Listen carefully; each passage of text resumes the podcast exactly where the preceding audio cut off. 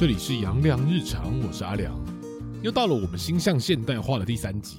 可是每一次录完，我才会觉得我好像有很多东西没有讲，或是可以讲没有讲到的部分，或者这边可以多补充一点点就更好了。可是想到说命理本来就是有讲不完的东西，不如我就跟着我自己当下的感觉走就好。那接下来就到我们的第三颗星太阳。那太阳的古文是乃中天星。造化之表仪，化气曰贵，为复星，掌贵禄，是为官禄星，司掌光明博爱教化之星，主贵，主权，主外，还是一堆古文，不过没关系，就让我来给大家一点点最粗浅的理解。中天星这一个部分其实不太需要理它，因为在论断的时候用不到。硬要讲的话，是在南斗北斗之上，还有一个中天星，那共有太阳、太阴，你可以讲成月亮，还有紫微三颗，都叫中天星。但这边不做过多的解释，因为这个对论断没有什么太大的帮助。造化之表仪，代表太阳坐命的人长得有魅力，你会觉得那个人充满生命的热量。从太阳的名字，应该不难想象他是一个什么样的人啦。化气曰贵，有排场又懂得打理。简单来说，就是出门稍微会穿一点比较名贵的衣服，需要一些面子排场。为父星，那一旦有了父星，就有母星嘛。那先来讲讲父星的意思。这边的父星指的是父亲的缘分，不管在哪一个宫位，呃，应该说不管太阳在哪一个宫位。都是能当成你与父亲的缘分的一个参考指标。那当然，如果太阳出现在父母宫，那力量是会最大的，是不折不扣照顾你的爸爸。但是有的时候他会比较急躁，或是比较火爆一点。可是你能够感受到他对你的光和热是照顾你的状态。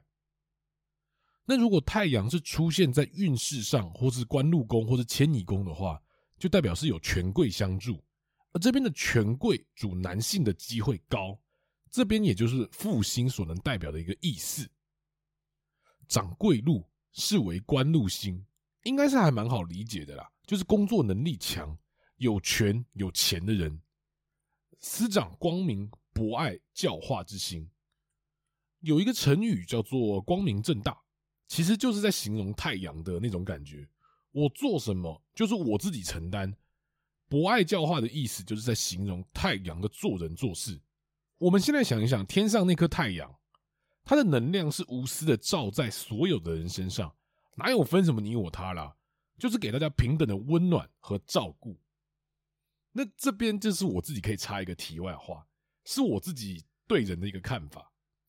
太阳虽然不主桃花，在古文上是没有任何桃花的，但它的博爱跟无私。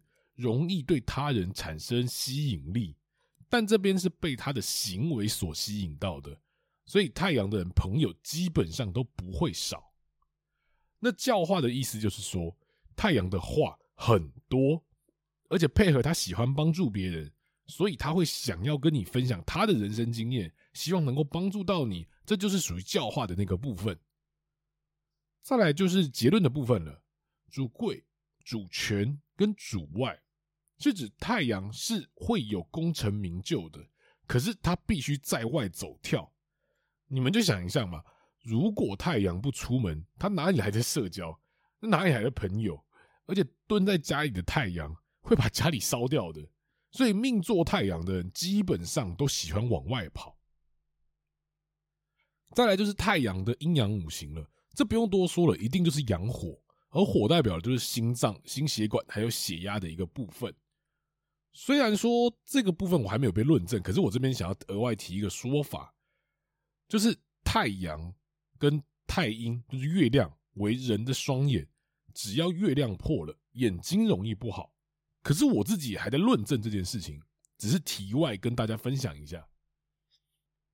最后就来说说我对于太阳这颗星的一个代表人物好了，我自己觉得很像是《鬼灭之刃》里面的那个炼狱大哥。那种照顾别人跟热情的那种态度，就很符合我对太阳的那种感觉。可是我这边要先说一下，我只看过《无限列车》，我《鬼灭》我没有看完，所以我是理解的非常的一个粗浅。希望讲的不对，也不要来攻击我。只是我觉得里面有个桥段很有趣，当主角三人在列车上跟大哥聊了两句，就不自觉的被他的热情跟魅力所折服，就自愿成为他的一个追随者。这边就分别一下太阳的权跟紫薇的权差别是什么好了。紫薇的权就很像是从高处指挥，但你会因为他的智慧而相信他，并且跟从他的决定去做事情。可是太阳的权就比较像是说，我跟你一起努力，我自己做到了，别人就会看到太阳的做事态度，进而相信他。所以太阳主权，但是不主孤。这边还是要拆分一下，虽然都是权，但是差别是什么？那我们回到代表人物大哥这件事情上面，就是当大哥为了乘客们在奋战，就是不管怎么样都不能让他们受伤的时候，讲了一句话是：不管是谁都要活下来。一个都不能少，那种为了别人奋战，直到死前还要跟炭治郎讲一些内心话，直到黎明升起那个过程，不得不说那个画面是真的很美，很让人感动。当时好像我不少朋友都跑去二刷，我好像可以理解那种感觉了。所以我是看到大哥战死的时候，才觉得说他根本就是太阳的一个最佳代表人物啊。那以上就是我对太阳比较粗浅的一个介绍。那我分享的代表人物都是我自己有大概了解的一个状况，所以不一定会在哪一个特定的领域，但本质上还是一个臭宅，所以还是会从我自己有兴趣的动漫啊或者历史上面的东西做分享。那希望大家都能 get 到我的一些想法。那对于太阳的分享，我就先讲到这边。如果你对太阳还有什么想法，都欢迎到我的 IG 留言给我，或是你旁边有没有太阳的朋友，他是这样的人吗？都可以跟我做个讨论哦。那今天先讲到这边，我是阿良，大家拜拜。